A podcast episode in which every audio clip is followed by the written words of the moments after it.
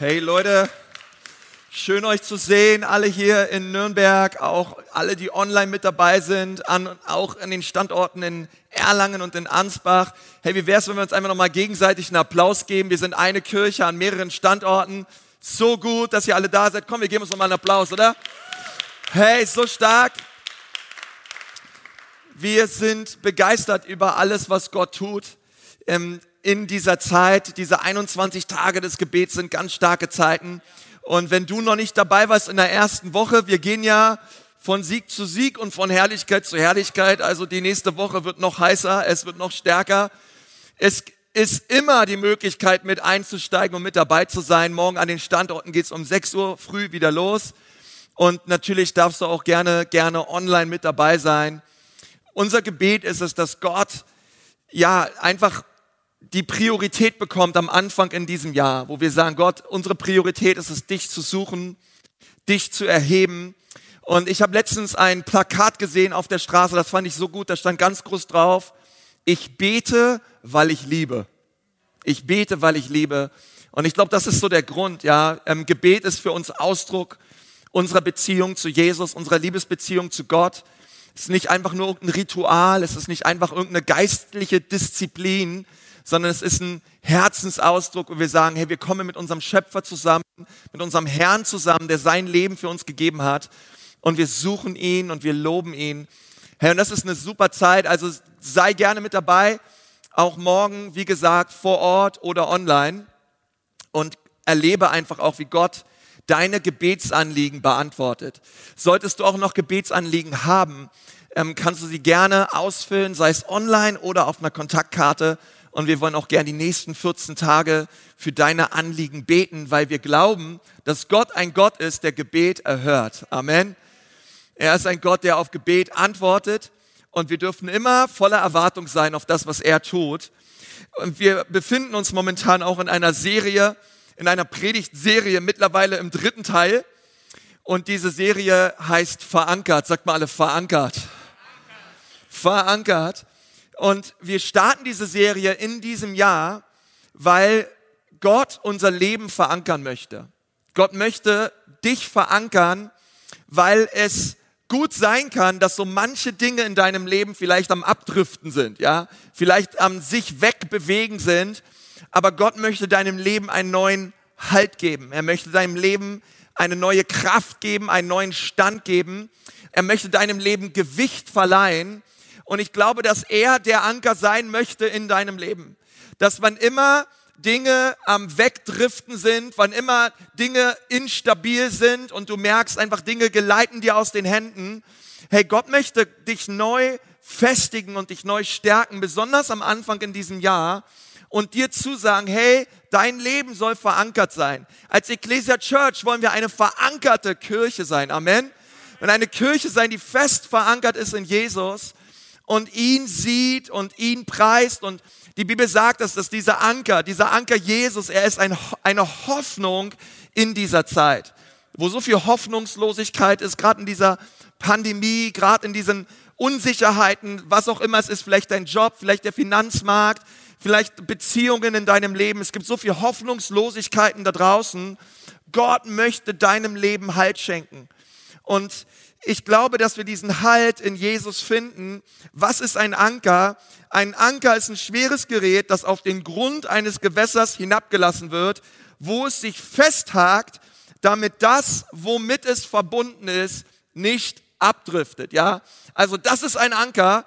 Gott möchte, dass Gott möchte dieses Gerät, das er selbst ist, er möchte es, er möchte es an Ort und Stelle halten und das soll dein Leben sein. Dein Leben soll nicht abdriften. Deine Beziehungen sollen nicht abdriften.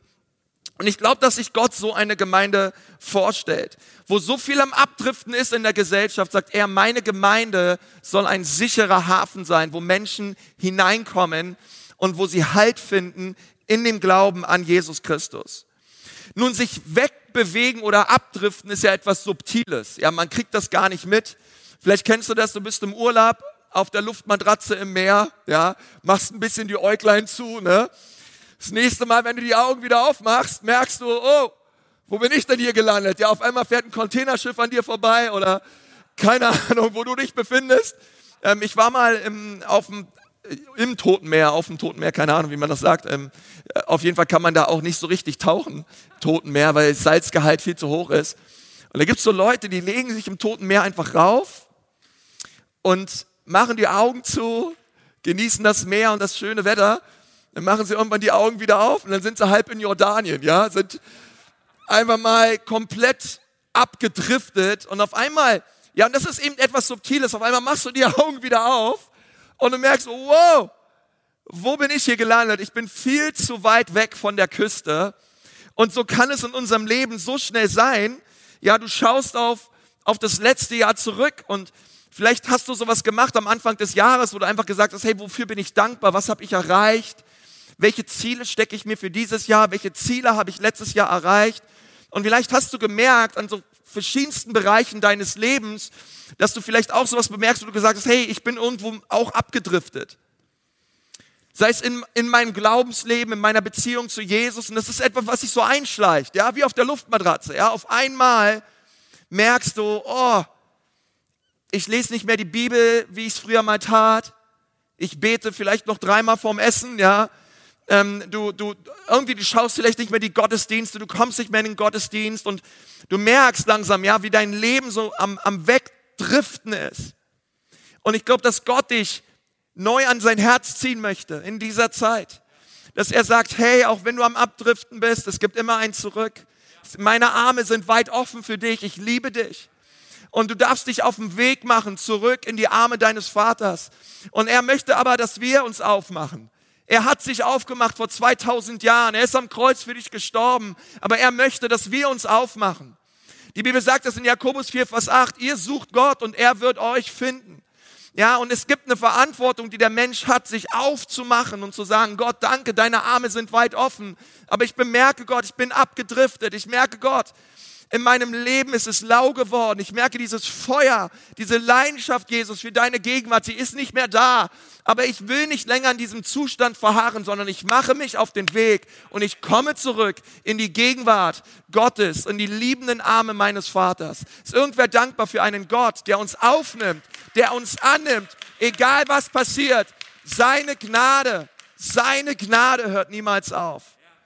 Und, und wir sind eingeladen, auch heute an diesem Sonntag zurück zu Gott zu kommen.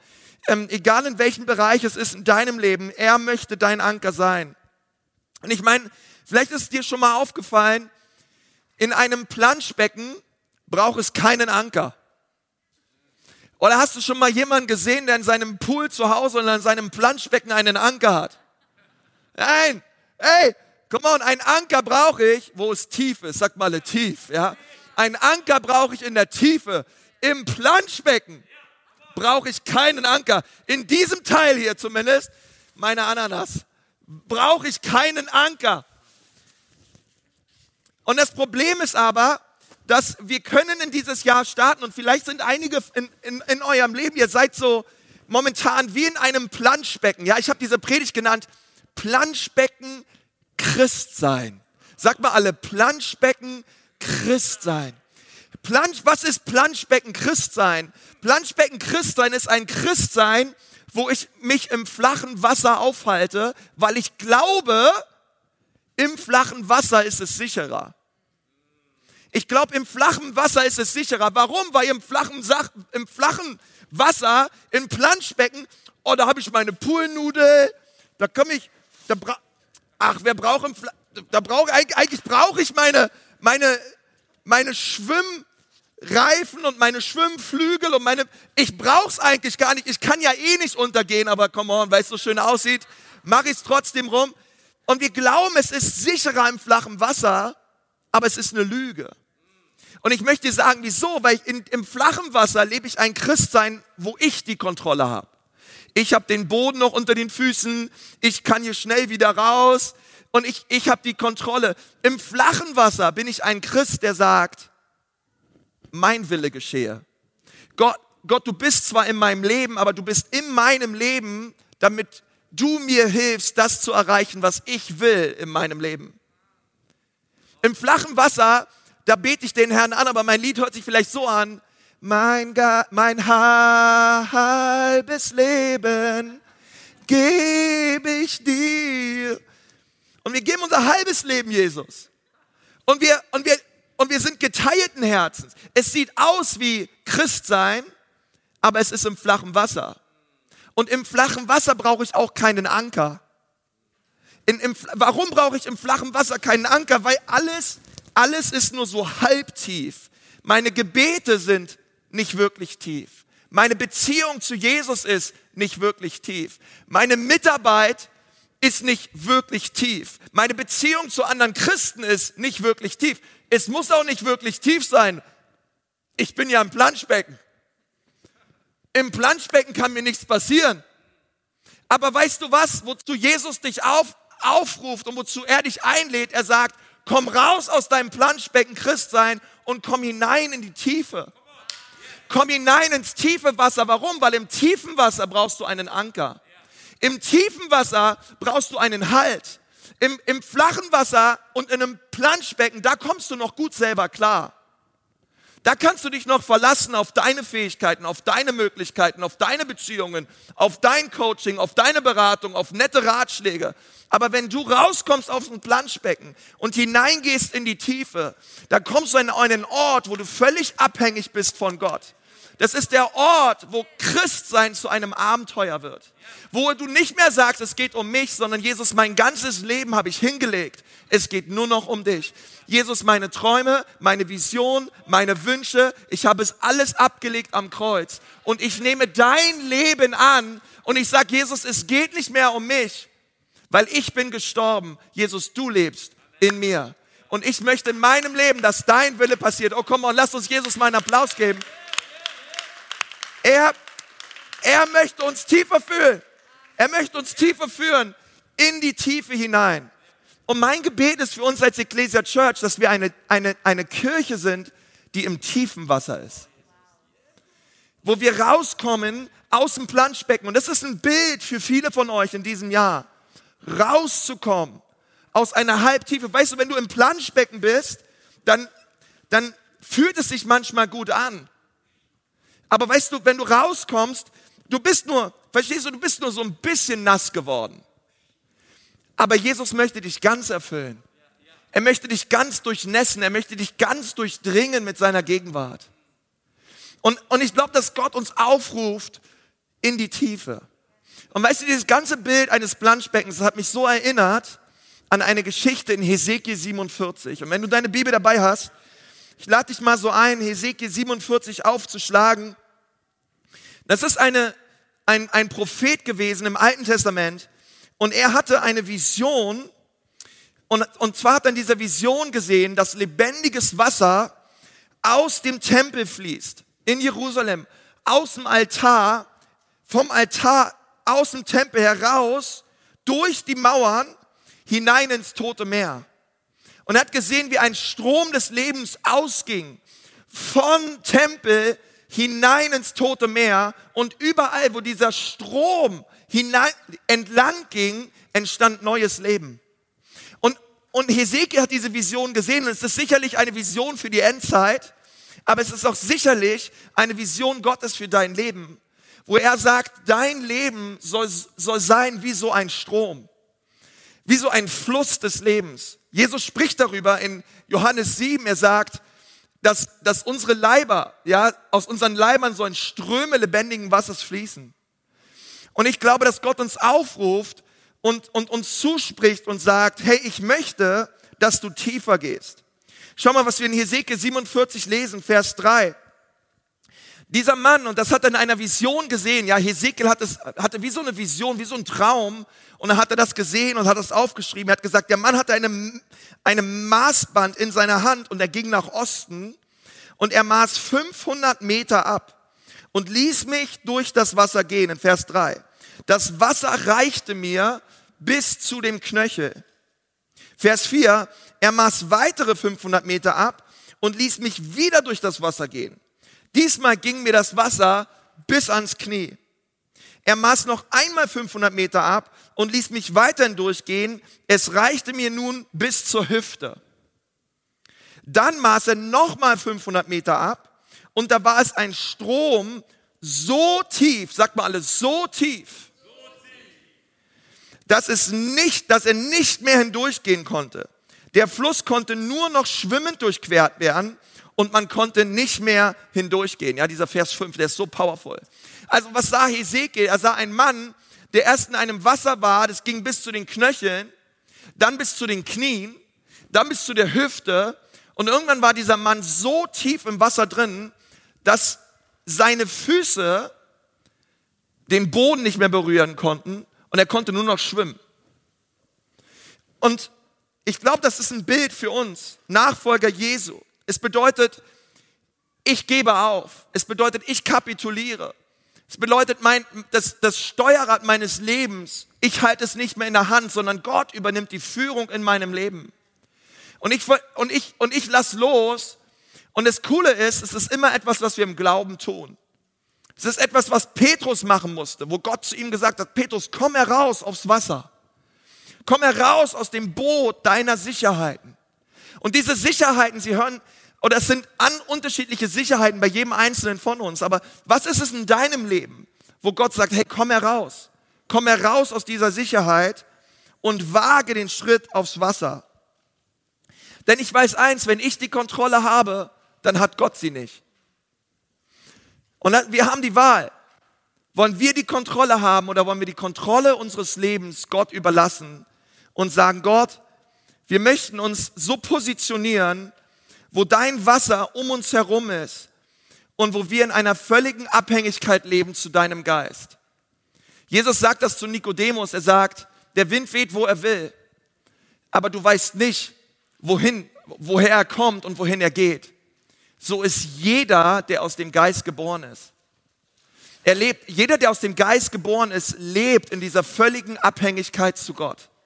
Und Gott lädt uns ein, in dieser Abhängigkeit zu leben. Und dann geht's weiter in Vers 6. Er fragte mich, hast du das gesehen? Dann führte er mich ans Fluss, Flussufer entlang und wieder zurück.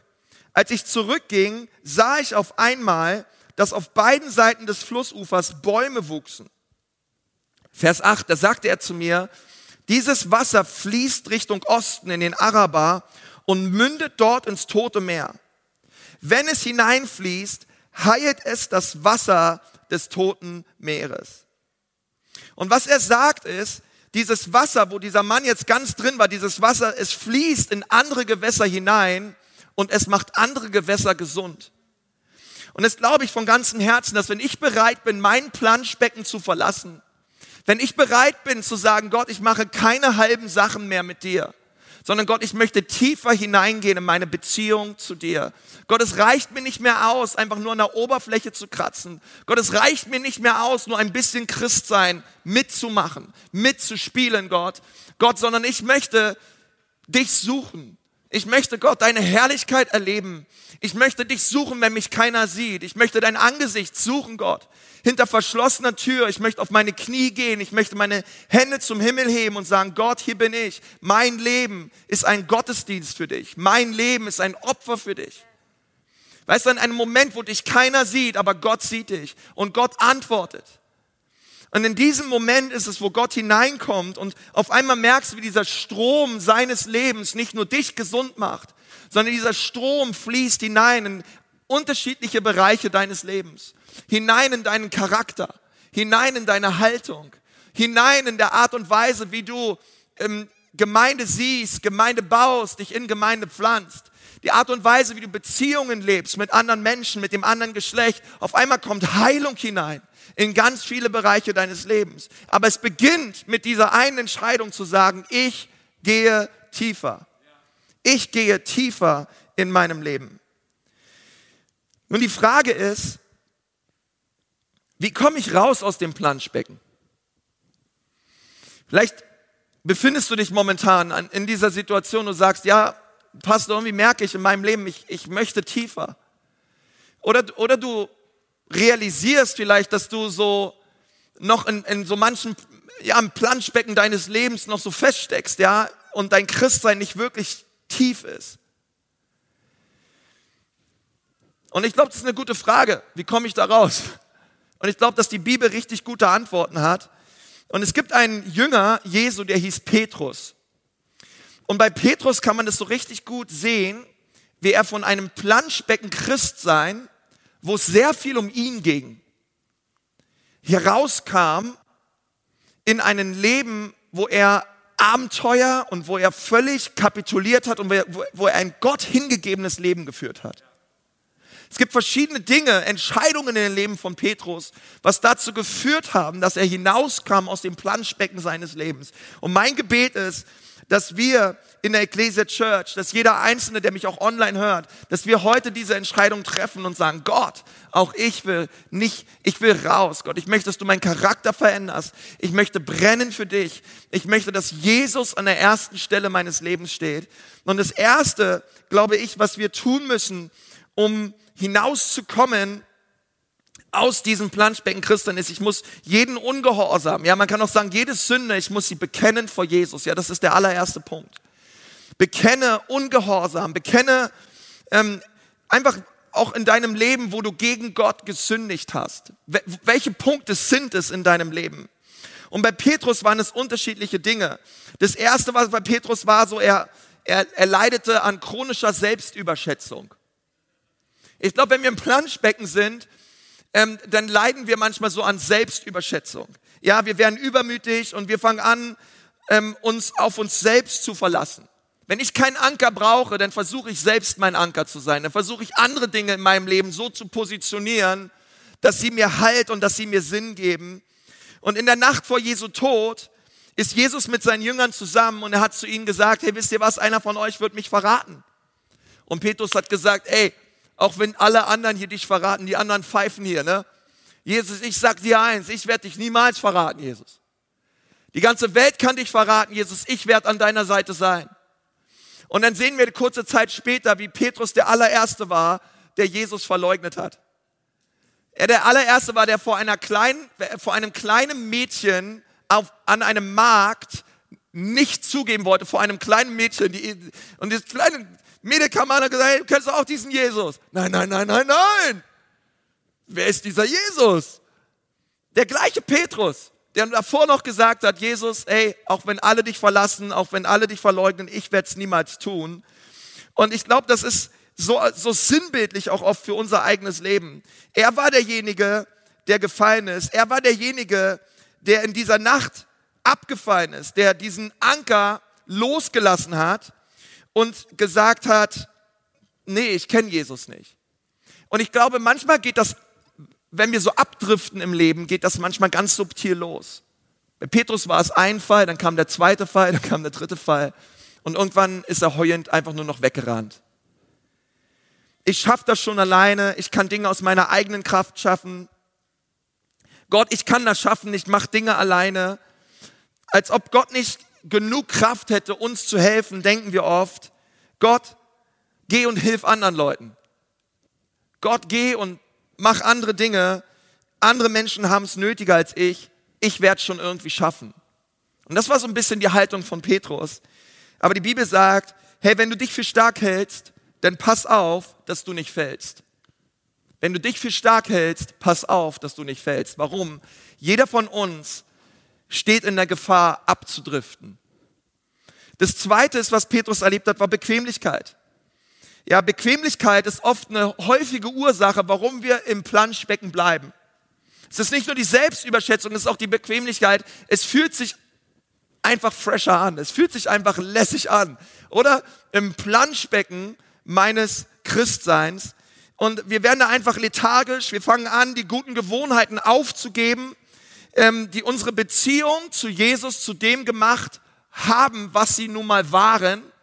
Und wir hören einfach auf mit guten Gewohnheiten. Wir hören auf, Gott zu suchen in seinem Wort. Wir hören auf, ihn zu suchen im Gebet. Ja, wir gehen vielleicht nicht mal in eine Kleingruppe. Ähm, wir, keine Ahnung, ja, wir kommen vielleicht in Gottesdienst. Wir setzen uns in den gemütlichen Sessel in Ansbach im Kino, ja, und wir lassen uns berieseln. Und wenn es irgendwann heißt, hey, Gott hat dir Gaben geschenkt und Gott möchte dich gebrauchen und du bist Licht und Salz, dann denkst du, ach, das sollen andere machen. Nein, nein, du bist gemeint. Du bist gemeint. Gott ruft dich auf, einen Unterschied zu machen in dieser Welt. Aber es ist bequemer, sitzen zu bleiben. Es ist bequemer, einfach die Schwimmnudel zu umarmen und zu sagen, ach, ich brauche einfach nur genug Jesus, um irgendwie in den Himmel zu kommen. Aber Jesus möchte, hey, Jesus möchte mit dir diese Welt verändern. Jesus möchte mit dir Geschichte schreiben und er hat dich dazu berufen, mehr zu sehen und mehr zu erleben. Als Jesus seine Jünger gefragt hat und gesagt hat, hey, könnt ihr mit mir mitkommen in Garten Gethsemane und können wir gemeinsam beten? Denn ich brauche euch jetzt an meiner Seite. Ich brauche Gebetsunterstützung. Da hat er Petrus auch mitgenommen. Ich denke, wer Petrus gesagt hat, Jesus, ja, come on, ich bin mit dir dabei. Ich bete mit dir zusammen, Jesus. Das werden wir zusammen durchstehen. Und Jesus ist beten gegangen hat seine Jünger an einer Stelle gelassen und als er wieder zurückkam, ähm, hat er gesehen, wie sie alle am Pennen waren. Sind alle eingeschlafen. Und Jesus schaut sie an, ja, keine Ahnung, ja, Petrus, hey, was ist denn los? Du wolltest doch mit mir zusammen beten. Und der Petrus hat ihn wahrscheinlich völlig verpennt angeschaut. Er hat gesagt, oh, ist das so gemütlich hier. Jesus, lass mich in Ruhe. Ich will weiter schlafen. Und jetzt schaut sie an und sagt, ihr könnt nicht eine Stunde mit mir wachen. Ja, wenn du dich fragst, warum die 21 Tage das gibt, immer nur eine Stunde sind von sechs bis sieben, das ist genau, könnt ihr nicht eine Stunde mit mir wachen, ja? Eine Stunde, eine Stunde beten, eine Stunde Gott suchen. Ähm, aber es ist bequemer im Planschbecken. Es ist einfach bequemer. Es ist bequemer auszuschlafen ähm, und einfach nur abzuhängen. Und das andere war, womit Petrus auch zu kämpfen hatte, und das ist so ein anderer Punkt, es ist nicht nur Bequemlichkeit, es sind nicht nur die Sicherheiten, es ist nicht nur, dass ich, keine Ahnung, Selbstüberschätzung habe, sondern ich glaube, es ist auch so dieser Punkt Menschenfurcht. Die Angst vor dem, was andere Leute sagen werden, wenn ich rauskomme aus dem Planschbecken. Die Angst, was andere Leute von mir, von, von mir denken, wenn ich anfange, radikaler für Jesus zu leben. Die Angst, wenn es ausschaut in der Firma, im Unternehmen, wenn ich aufhöre, ähm, keine Ahnung, zu lügen, wenn ich aufhöre, mit zu mobben, wenn ich aufhöre, wenn ich aufhöre zu betrügen, wenn ich, wenn ich anfange, ehrlich zu sein, wenn ich anfange zu segnen, wenn ich anfange zu beten, wenn ich nicht mehr, wenn Leute mich fragen in der Firma und sagen, hey, kennst du, was, was hältst du eigentlich von Gott? Oder, hey, kennst du auch diesen Jesus? Oder, und du nicht mehr sagst, nee, ach komm, lass, lass, lass lieber über Fußball reden, ja? Und du sagst, nein, nein, ich, ich, ich glaube auch an Jesus. Hat mein Leben verändert, hat meine Ehe gerettet, hat meinen Sohn verändert. Jesus hat mich für immer verändert.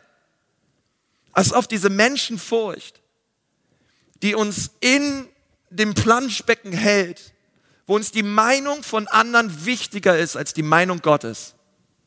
Und Jesus möchte uns frei machen davon. Amen, Church. Jesus möchte dich frei machen von Menschenfurcht. Und er möchte dir eine neue Liebe und ein neues Feuer schenken für seinen Namen. Und das war, was Petrus erlebt hat. Ähm, als, als Jesus gefangen genommen wurde, sagt die Bibel, dass Petrus hinterherging, um zu gucken, was sie mit Jesus machen. Und die Bibel sagt, und er folgte Jesus auf Abstand. Und was Petrus getan hat, war, er, mit einem großen Abstand ging er Jesus hinterher und hat geguckt, was machen sie mit ihm. Und ich glaube auch unser Leben, unsere Nachfolge kann manchmal wie so eine, sind ein Abstand sein, ja? Es sind keine 1,50 Meter Abstand, es sind 15 Meter Abstand. Und du schaust auf Jesus. Du schaust auf das Christsein. Du schaust auf ein feuriges, geisterfülltes Christsein mit Abstand. Und du traust dich nicht wirklich tiefer zu gehen, weil du Angst hast. Hey, dann verliere ich ja meine Sicherheiten. Dann, was, was wird passieren? Und ich glaube, dass Jesus uns Ängste nehmen möchte. Und ich glaube, ich, und ich bin mir bewusst, dass es immer Menschen gibt, wo Jesus auch heute sagt, hey, weißt du was, ich lade dich ein, komm in die Tiefe. Aber das Erste ist, wir müssen Buße tun und wirklich umkehren in, von, von Menschenfurcht, von Selbstgefälligkeiten, von Bequemlichkeiten. Und ich muss diese Dinge nehmen und sagen, Gott, ich bin schuldig geworden in diesen Bereichen. Bitte vergib mir meine Schuld. Und dann kommt Jesus und er vergibt uns unsere Schuld. Und dann werden wir diesen zweiten Schritt erleben. Wisse, dass Gott dich liebt und dass er mehr für dich bereithält. Hey, nachdem ich meine Sünden bekannt habe, muss ich diesen zweiten Schritt tun. Ich muss wissen, dass Gott mich liebt und dass er mehr für mich bereithält. Wow. Ich, ich, ich darf wissen, dass Gott mich liebt. Hey, schau mal, was wir lesen in Jesaja 30, Vers 18. Der Herr wartet nur darauf, euch wieder wohl zu tun und gnädig zu sein. Er ist aufgestanden, um sich eurer zu erbarmen, denn der Herr ist ein Gott des Rechtes, wohl allen, die auf ihn vertrauen. Also der Herr, und das musst du wissen, auch wenn du in deinem Planschbecken bist, der Herr, der Herr wartet nur darauf, sich deiner zu erbarmen. Er wartet nur darauf, dich mit seiner Liebe zu überhäufen. Er wartet nur darauf, weißt du, er steht mit, er, er, er schaut dich nicht an und verdammt dich oder, oder, oder, hinter, oder, oder, oder lässt dich so in, in diesem Zustand und denkt sich so, ach komm, das bringt doch gar nichts, sondern er, er wirbt um dein Herz. Und du musst das wissen. Gott ist dir gegenüber nicht zornig, sondern er liebt dich. Aber, aber er möchte, dass du herauskommst ins Tiefe. Warum? Weil nur im tiefen Wasser ist er deine Sicherheit. Nur im tiefen Wasser brauchst du einen Anker. Nur im tiefen Wasser bist du überhaupt verankert in Christus. Und nur im tiefen Wasser wirst du sehen, wie sein Segen fließt. Weißt du, es gibt Dinge, die sind dir nur verheißen in der Tiefe. Vielleicht bist du im Planschbecken und du fragst dich, aber wo ist Gott? Warum greift Gott nicht ein? Warum berührt Gott nicht? Warum segnet Gott nicht? Warum macht Gott das und jenes nicht? Und es muss nicht immer sein, aber manchmal ist es auch so, dass Gott sagt, hey, weißt du was? Komm erst mal raus aus einem halbherzigen Christsein. Kapituliere. Gib, gib mir dein ganzes Herz und dann kann ich kommen mit meiner Güte und mit meiner Gnade und werde dich überhäufen. Und Petrus hat das erlebt. Petrus hat ein Versöhnungsgespräch gehabt mit Jesus, nachdem Jesus auferstanden war. Und Jesus hat ihn gefragt, hey Petrus, hast du mich lieb? Und er hat gesagt, Jesus, ich liebe dich. Er fragt ihn nochmal, hast du mich lieb? Er sagt, ja, Jesus, von ganzem Herzen, du weißt es doch. Und er hat gesagt, hey, weißt du was? Ich habe einen Auftrag für dich. Weide meine Schafe. Jesus fragt ihn dreimal, hast du mich lieb? Und Jesus sagt, ja, Jesus, ich, ich, ich liebe dich. Hey, weißt du was, Petrus? Ich habe einen Auftrag für dich. Aber diesen Auftrag, meine Schafe zu weiden, als allererster Pastor der Urgemeinde, das wirst du nicht schaffen im Planschbecken, Petrus. Das wirst du nicht schaffen mit deiner Menschengefälligkeit, mit deiner Ich-Zentriertheit, mit deinem Egoismus, mit deinem Ich weiß alles besser, ich kann alles besser und ich bin besser Haltung. Sondern Petrus, du brauchst Du brauchst eine völlige Kapitulation deiner selbst und dann brauchst du eine Erfüllung mit dem Heiligen Geist. Und Petrus musste genau das erleben. Er musste das erleben, dass er kapituliert hat, dass er sich neu Jesus völlig ausgeliefert hat. Und dann kam der Tag zu Pfingsten, wo er zusammen war mit seinen Freunden und noch 119 weiteren. Und sie haben Jesus gepriesen und sie haben Jesus angebetet. Und auf einmal kam der Heilige Geist auf sie herab.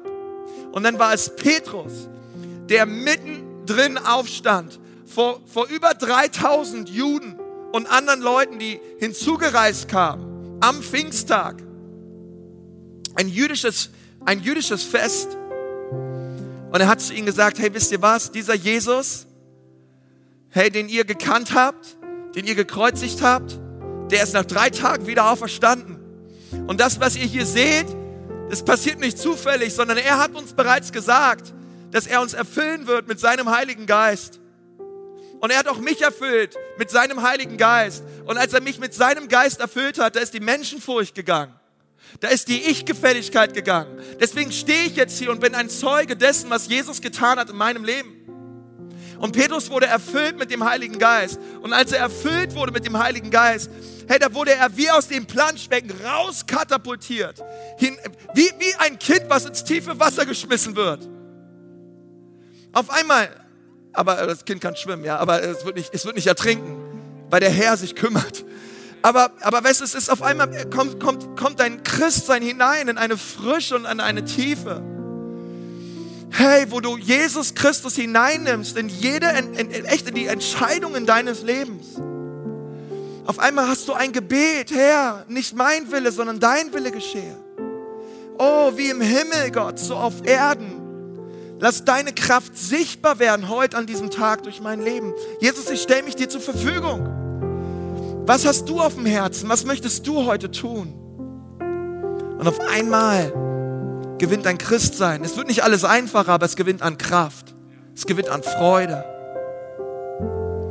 Weil du hineinkommst in die Tiefe, die Gott hat für dein Leben. Auf einmal merkst du seine Liebe. Auf einmal merkst du, wie er dich trägt. Auf einmal merkst du, wie er in der, in der Tiefe und in der Höhe mit dir ist. Und wie seine gütigen Arme dich tragen und dich beschützen. Hey, bist du bereit, tiefer zu gehen? Bist du bereit, tiefer zu gehen in die Gegenwart Gottes? Und ich glaube, das, ist das ist eine Frage an, an, an viele von uns. 2022 wird das Jahr sein, wo du das Planschbecken verlässt und wo du hineingehst in die Tiefe Gottes. Wo du neu erfüllt wirst mit seinem Geist, wo Gott dir neue Träume schenkt für dein eigenes Leben, wo du neu das ergreifst, was er vorhat für dich. Und die Frage ist erstmal auch an den Standorten online, auch hier. Hey, wer von euch möchte einfach neu 2022 deklarieren, prophetisch aussprechen über dein Leben und über dieses Jahr? wo du sagst, dieses Jahr wird ein Jahr der Tiefe.